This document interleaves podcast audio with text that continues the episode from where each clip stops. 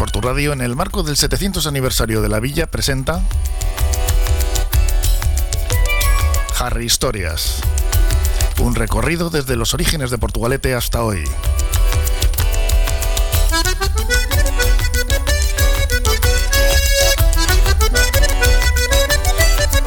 Con Carmelo Gutiérrez Ortiz de Mendívil.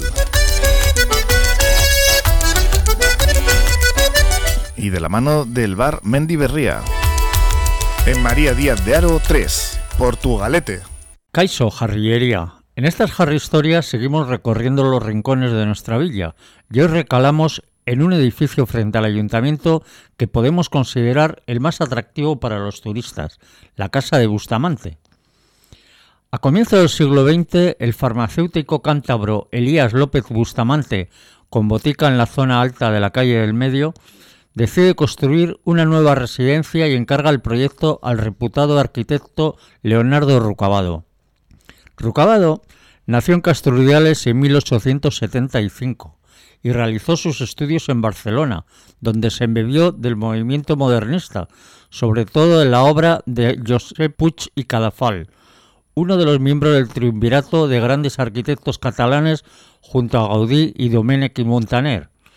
Estos tres arquitectos edificaron en el ensanche de Barcelona la llamada Manzana de la Discordia, ya que compiten pared con pared edificios insignes como la Casa Medller de Puig, la Casa Batlló de Gaudí y la Casa Lleó Morera de Domènech.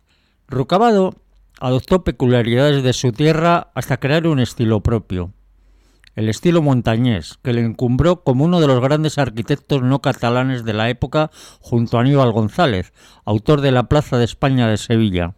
El edificio encargado por Elías López Bustamante se construyó en 1910 y combina el modernismo catalán de las cerámicas policromadas y los arcos neogóticos con toques de goticismo alemán en la torreta angular con remate en aguja y en las buhardillas. Tiene el acceso por la calle Salcedo y una profunda planta rectangular con una vivienda por piso que consta de cuatro dormitorios y comedor exteriores y cocina, baño y dormitorio de servicio que dan al patio. La fachada se compone de bajo y entreplanta de sillería, tres alturas de mampostería y buhardillas. La primera de estas plantas tiene balcón corrido decorado con rosetas y arcos ojivales. Destacan el mirador angular de la torreta con cubierta cónica y las cuatro buhardillas. Tanto Rucabado, con 43 años, como Elías López Bustamante fallecieron por la gripe española en 1918, y en ese mismo año, el hijo de este, Luis López Bustamante e Iriarte, trasladó allí la farmacia que se encontraba en la casa de enfrente, creando un precioso espacio de despacho de forma cilíndrica. El edificio tuvo más negocios, primero las tres Bs y luego los bares Nioro y Aflur, también tuvo allí su estudio de decoración el jarrillero Edu Burgos, autor de negocios tan icónicos como el Cromwell. Actualmente acoge una pensión y un bar, La Botica. Pues esto ha sido todo por hoy en nuestras Harry Historias en Portu Radio. La semana que viene más. Agur. Bar Restaurante Mendy Berría. Hemos cambiado de ubicación para ofrecerte un mejor servicio. Ahora estamos en María Díaz de Aro 3, en Portugalete. Disponemos de menú del día, raciones y comidas concertadas y para llevar con la calidad de siempre. Disfruta del auténtico pulpo gallego en nuestra terraza privada.